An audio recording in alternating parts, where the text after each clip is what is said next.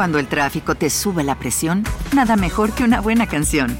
Cuando las noticias ocupen tu atención, enfócate en lo que te alegra el corazón. Y cuando te sientas mal, un buen médico te ayuda a sanar. Sabemos que mantener tu salud es tu prioridad, también es la nuestra en Kaiser Permanente, donde trabajamos juntos para cuidar de todo lo que tú eres. Kaiser Permanente, para todo lo que tú eres. Kaiser Foundation Health Plan of the Mid-Atlantic Stay Inc., 2101 East Jefferson Street, Rockville, Maryland 20852. Vi si mi mamá estaba todavía despierta o si estaba muerta. Y luego desperté a mi hermano.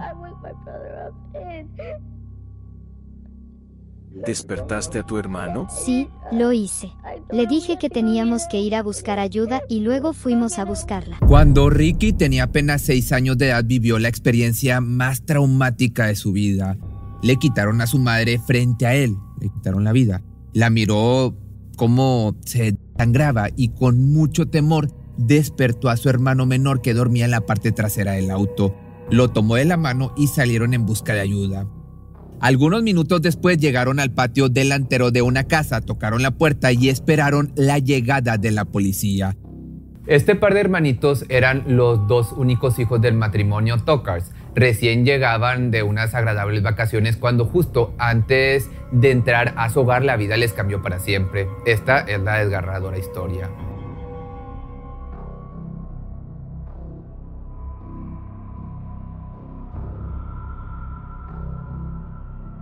Corría el año de 1992 en Marietta, Georgia, un suburbio de Atlanta, en Estados Unidos. La familia Tucker se componía por el matrimonio entre Sarah y Fred y sus dos hijos pequeños, Ricky y Mike, de 6 y 4 años de edad. Ambos pasaban las tardes jugando con la mascota de la familia, un perrito llamado Jake. Sarah estaba al cuidado de los hijos como ama de casa y Fred ejercía su carrera como abogado. Por este motivo, los pequeños solían estar más apegados a su madre, puesto que era ella quien les acompañaba cada día. Era amorosa y cálida, el lugar más seguro de los pequeños. Conforme se acercaba el Día de Acción de Gracias, los Tokars planeaban unas pequeñas vacaciones en Florida, donde residía la familia de Sara. Era una tradición reunirse durante esta época del año. Los hermanitos emocionados no podían esperar a reencontrarse con sus seres queridos, con sus tías y abuelos, por lo que cuando se llegó el 25 de noviembre salieron muy contentos a su viaje en carretera. Sin embargo, en esta ocasión Fred no podría acompañarlos debido a su carga de trabajo. El hombre debía estar en Alabama para esas fechas, imposibilitándole su asistencia a la gran reunión familiar. Los días transcurrieron con total normalidad. Hubo mucha comida, risas y sobre todo planes para las fiestas decembrinas que estaban muy próximas. Para el 29 de noviembre la travesía terminó y muy temprano se despidieron con la promesa de volver a verse en Navidad, pero lamentablemente eso no iba a ocurrir. Son alrededor de las 11 de la noche. Después de un largo viaje, los tres están sumamente exhaustos, en especial Sara, que manejó sin parar deseando llegar con bien a casa. Una vez la camioneta estacionada en el porche de su hogar, siente un gran alivio. Todo había salido tal cual lo habían planeado. Apaga el vehículo, da un suspiro muy profundo y mira a sus hijos. Mike se encuentra dormido en el asiento trasero, por lo que decide dejarlo descansar unos minutos más en lo que ayuda a Ricky, al perro, a Jake, a salir de la camioneta. Saca las llaves del domicilio y gira la perilla de la puerta, por fin en casa, lo que piensa. Hay un silencio y una tranquilidad bastante pacífica, pero justo cuando da unos pasos hacia adelante se encuentra con su peor pesadilla. Es un hombre que la espera, tiene en su mano un arma y la apunta sin pestañear. La mujer apenas tiene tiempo de asimilar lo que está pasando cuando es obligada, junto con su hijo, a regresar a la camioneta. El sujeto se deshace del perro de una patada y se sube al asiento trasero, justo al lado de Mike, quien aún duerme sin percatarse de los acontecimientos. Recuerdo estar súper incómodo en ese asiento delantero. Le dijo a mi mamá que manejara. Mi mamá comenzó a conducir. Estaba haciendo como un juego por juego como, gira aquí, gira allá. Mi mamá le suplicaba, déjanos ir. Pero para ser honesto no sabía lo que estaba pasando. Sara está totalmente aterrada, pero no por ella, sino por lo que le puede pasar a sus dos hijos pequeños. De alguna manera tiene la esperanza de que si hace todo lo que el hombre le dice, los tres puedan salir ilesos, pero está totalmente equivocada.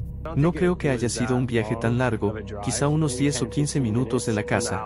Llegamos a este camino sin luces, y lo reconocí porque era el que solíamos tomar para ir a la primaria. Solo recuerdo a mi mamá diciendo, no lastimes a los niños, y él, ya sabes, le disparó. De un segundo a otro, las súplicas de la mujer son silenciadas con un disparo en la cabeza. Todo justo frente a los ojos de Ricky, de tan solo 6 años de edad. Tan pronto cumplió con su cometido, el sujeto sale despavorido de la camioneta, dejando a los dos niños lejos de casa, con una madre sin vida y salpicados de rojo completamente a los niños. Transcurren algunos minutos en completo silencio, solo con el sonido del motor de fondo, puesto que sigue encendido y está estampado contra una zanja. Entonces de pronto llega un pensamiento a la cabeza del menor. Su madre le dijo que no es bueno quedarse, o le había dicho que no es bueno quedarse en un auto en marcha, así que estira su pequeño brazo hacia las llaves y las gira para apagarlo. Recuerdo sacudirla, como, oye mamá, despierta, tenemos que irnos. No pensé que estuviera muerta, pensé que iría al hospital y la curarían y luego las cosas volverían a la normalidad. Ni siquiera creo que un niño de 6 años pueda entender la gravedad de esto. Tenemos que buscar ayuda, es lo que piensa el mayor de los Talkers. En medio de la oscuridad se acerca poco a poco a una casa y es cuando se adentran al jardín del hombre que finalmente los auxilia y llama a la policía. Es un escenario sumamente siniestro. Los niños están cubiertos totalmente de rojo y uno de ellos solo puede articular la frase mi mamá necesita ayuda, por lo que las autoridades se apresuran a revisar el área hasta encontrar una camioneta abandonada. Temen lo peor antes de mirar en su interior pero deben hacerlo. Y está ahí, el cuerpo sin vida de Sara, madre y esposa, de 39 años de edad, sin vida por un en la cabeza. Se preguntan sobre quién pudo haber hecho esto tan terrible, en especial delante de sus hijos. Saben que las respuestas pueden encontrarse en el domicilio de la familia, por lo que rápidamente se dirigen las unidades de policía al lugar.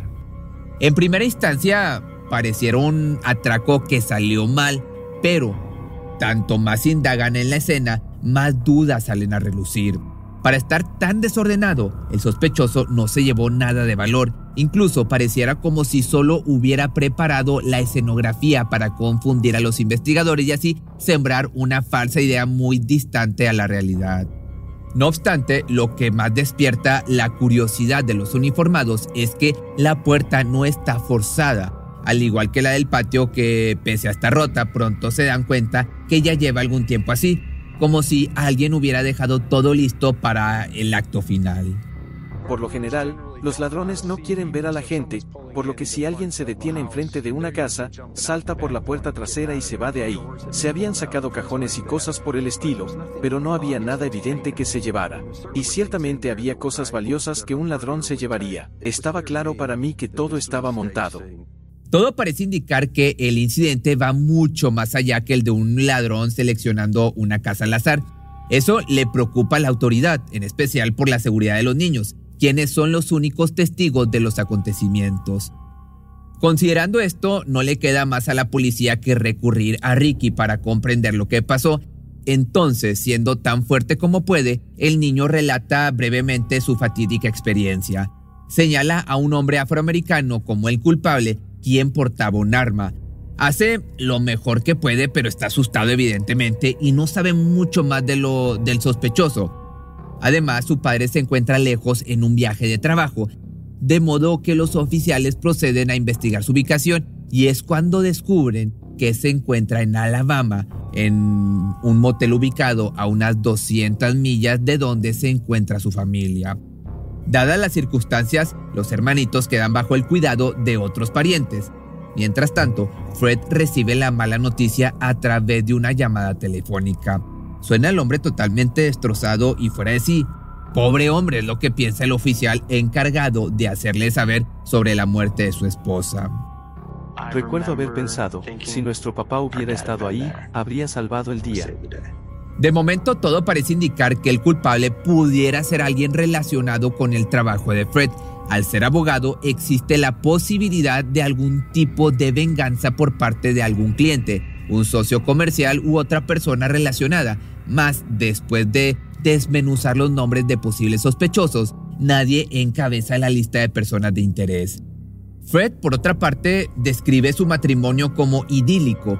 No deja espacio para que los ojos de la policía se posen sobre él, pero todo cambia cuando, con el paso de los días, la familia de Sara destapa algunos detalles de su relación. No era tan perfecta como él quería hacerla ver. Todo se remonta al año del 87, tan solo tres años después de haber contraído matrimonio. Sara y Fred tenían poco de haberse convertido en padres y al mismo tiempo el hombre había hecho un pequeño cambio en su carrera, pues abrió su propio despacho de derecho privado y comenzó a ejercer como abogado defensor penal. Desde entonces, la vida de pareja como la conocían empezó a desmoronarse.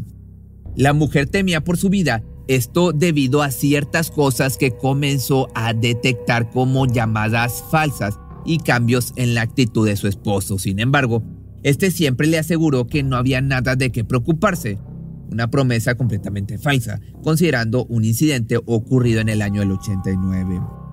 En ese año, Ricky, de tan solo tres años de edad, encontró un arma debajo de uno de los asientos del auto familiar. Algo está muy mal aquí, fue lo que pensó Sara. Por fortuna, ese descubrimiento no pasó a ser una tragedia, sino que sirvió para que las alarmas de la mujer se mantuvieran encendidas. Desde entonces los enojos en casa, las discusiones y los gritos se volvieron el pan de cada día. Fred pasó de ser protector a impulsivo y controlador, actitudes que le hicieron a Sara comenzar a pensar en el divorcio.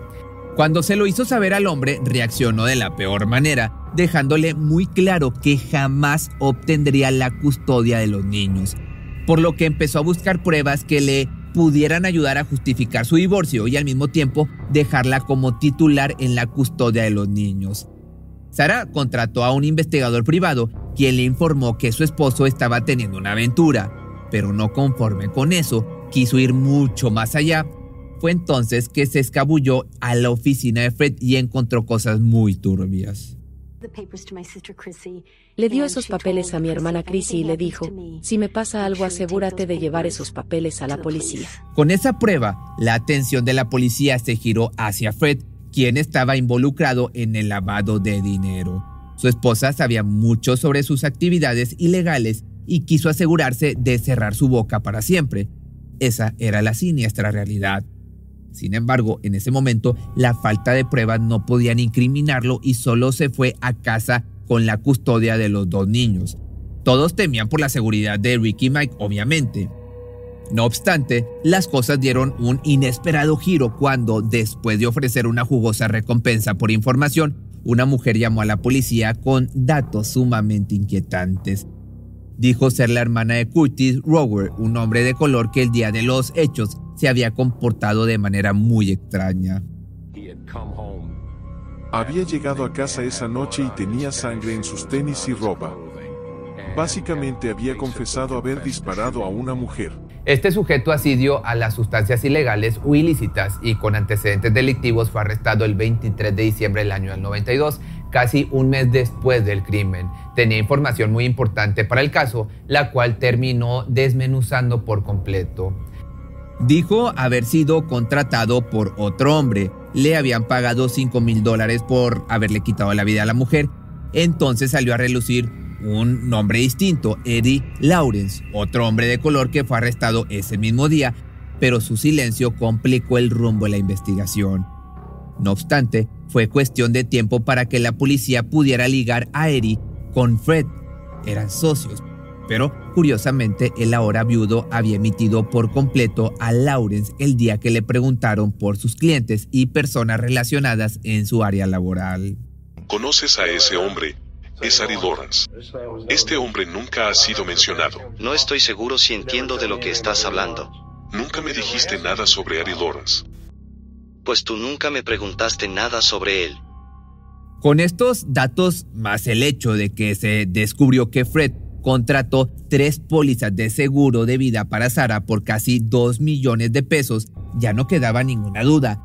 Fred era el autor intelectual de este crimen. Pero lo más escalofriante era que para entonces el hombre aún tenía la custodia de sus hijos y nadie podía hacer nada hasta preparar todo para el día del arresto, cuyo camino fue atravesado por un intento de suicidio y una conferencia de prensa. Sus lágrimas no lograron engañar a nadie, pero no podían llevarlo tras las rejas sin antes tener pruebas contundentes de acusación, las cuales llegaron con la tan esperada confesión de Eri hasta julio del año 93. Sara sabía demasiado sobre la vida delictiva de Fred. Esa lamentablemente fue su sentencia. Por eso el hombre contrató a Lawrence, quien a su vez contrató a Curtis para que apretara el gatillo.